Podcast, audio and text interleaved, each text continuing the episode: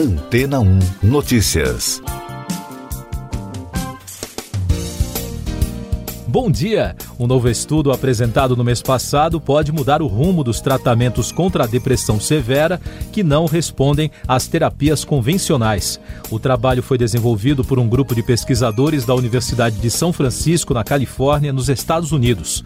A pesquisa começou com o caso da americana Sara, de 38 anos, relatado no artigo publicado na revista Nature Medicine no mês de outubro. Os médicos implantaram no cérebro da mulher um dispositivo para detectar a atividade neuronal que desencadeava as crises.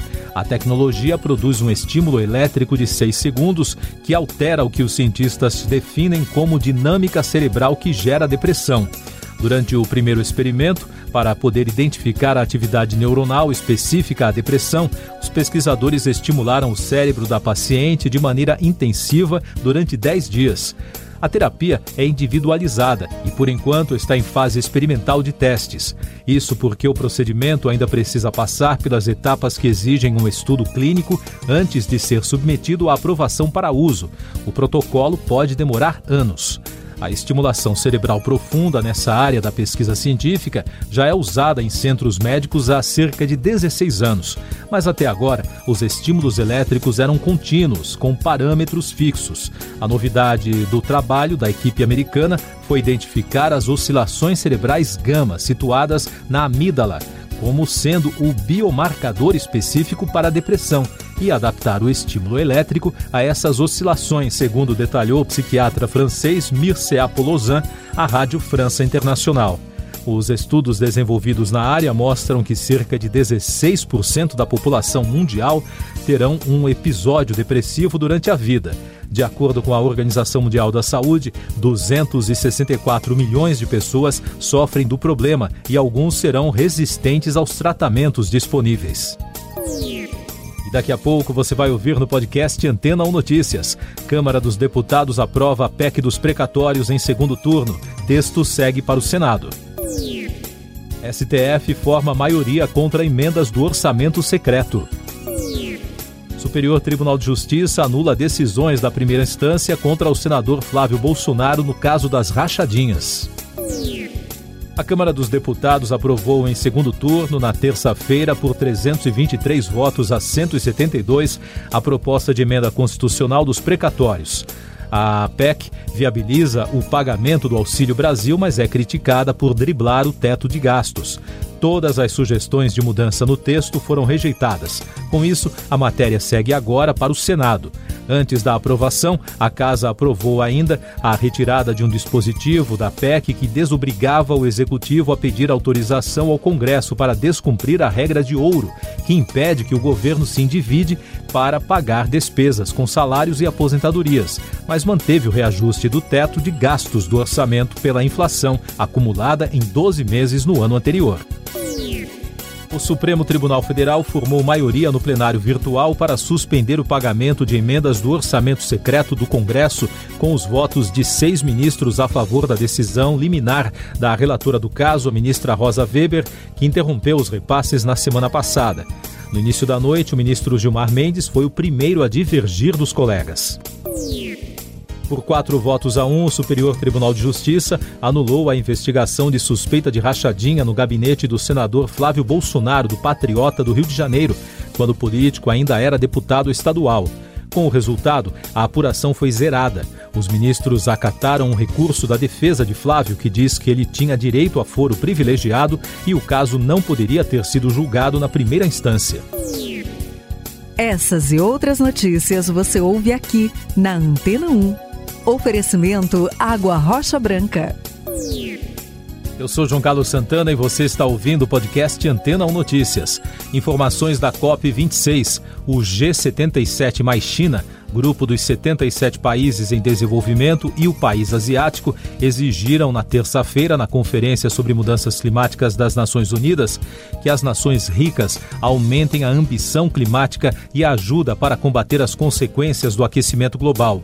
O representante de Guiné, país que ocupa a presidência rotativa do grupo, cobrou que o mundo desenvolvido cumpra as promessas e alcance o objetivo de mobilizar 100 bilhões de dólares por ano para conter a crise climática. Mais destaques internacionais: no Japão, uma enfermeira que matou três pacientes ao contaminar soros com desinfetante foi condenada à prisão perpétua. A Yumi Kuboki, de 34 anos, admitiu os crimes durante o julgamento. Os pacientes tinham entre 70 e 80 anos. Os assassinatos ocorreram há cinco anos e chocaram os japoneses. Nos Estados Unidos, a imprensa do país destacou a ação de um pastor pentecostal que pode ter evitado uma tragédia no último fim de semana numa igreja no Tennessee. O vídeo que viralizou mostra o momento em que um homem sacou uma arma e se dirigiu ao altar. Sem que ele percebesse, o religioso imobilizou Desire Baganda, de 26 anos, e conseguiu desarmar o suspeito. Graças ao pastor, ninguém se feriu. A erupção do vulcão Vieja nas Ilhas Canárias, na Espanha, já completou 53 dias de atividade. Na terça-feira, imagens captadas por um drone do governo local registraram o fluxo de lava avançando em direção ao mar após cair de um penhasco. Até o momento, mais de duas mil casas foram destruídas e mais de 7 mil moradores precisaram ser deslocados da região. Enquanto a economia das Canárias é afetada pelo rio de lava que já destruiu estradas e plantações, uma reportagem da BBC destaca nesta semana um produto que ficou conhecido como ouro líquido do Pinheiro, que é extraído na floresta entre a Tierra de Pinares e a Sierra de Gredos, na Espanha. De acordo com especialistas em políticas ambientais, essa resina usada por milhares de anos pode se tornar uma alternativa ao petróleo na produção de diversos produtos, como por exemplo o plástico a Covid no mundo. Destaque das pesquisas sobre o novo coronavírus nesta semana: um novo estudo científico identificou a variante alfa do SARS-CoV-2 em dois gatos e um cão, enquanto em outros dois gatos e um cão foram encontrados anticorpos duas a seis semanas após apresentarem doença cardíaca no Reino Unido. Com isso, a pesquisa revela que animais de estimação podem ser infectados com a variante detectada pela primeira vez na Inglaterra. No Brasil, o país registrou na terça-feira 214 mortes por Covid-19 e soma agora 609.816 óbitos desde o início da crise de saúde. Assim, o Brasil completa uma semana com média móvel de mortes abaixo de 250, com tendência de queda. Em casos confirmados, o total ultrapassa 21 milhões e 800 mil, com mais de 12 mil em 24 horas.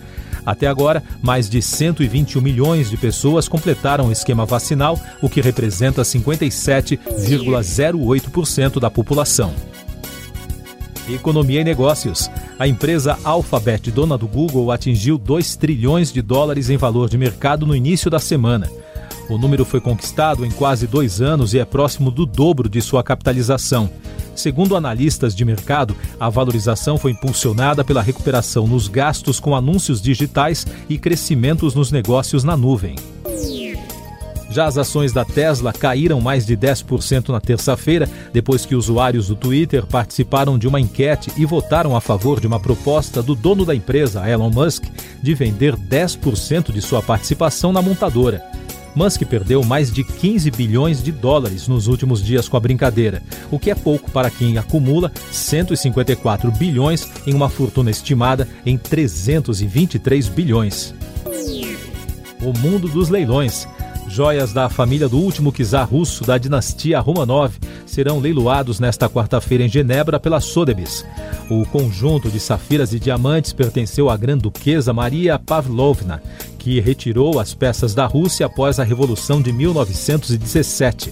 A estimativa das joias compradas em 2009 em outro leilão é considerada baixa, entre 300 mil e 500 mil dólares.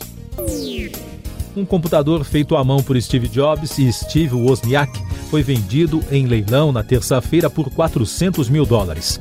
O raro exemplar do primeiro computador da Apple, o Apple One, é um dos 200 produzidos pela dupla de fundadores da empresa artesanalmente em casa. Também chamado de Chef Ecology, o modelo pertenceu a um professor de eletrônica na Califórnia. Entretenimento.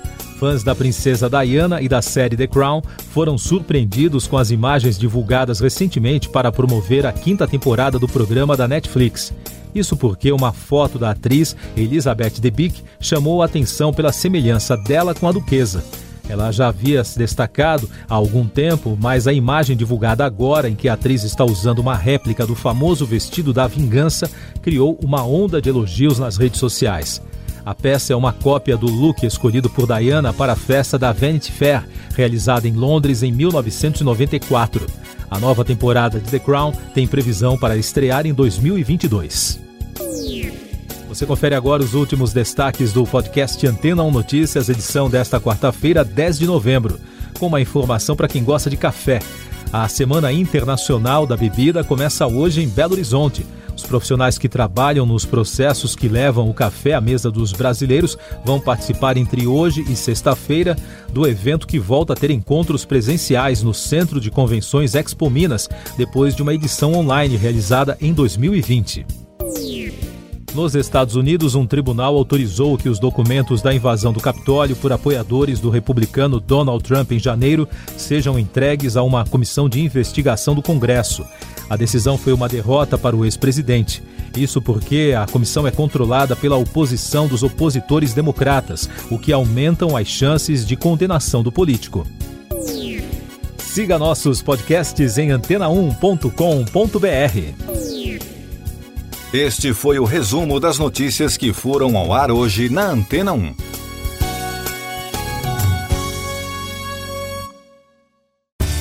Depois de tanto conteúdo legal, que tal se hidratar com água rocha branca?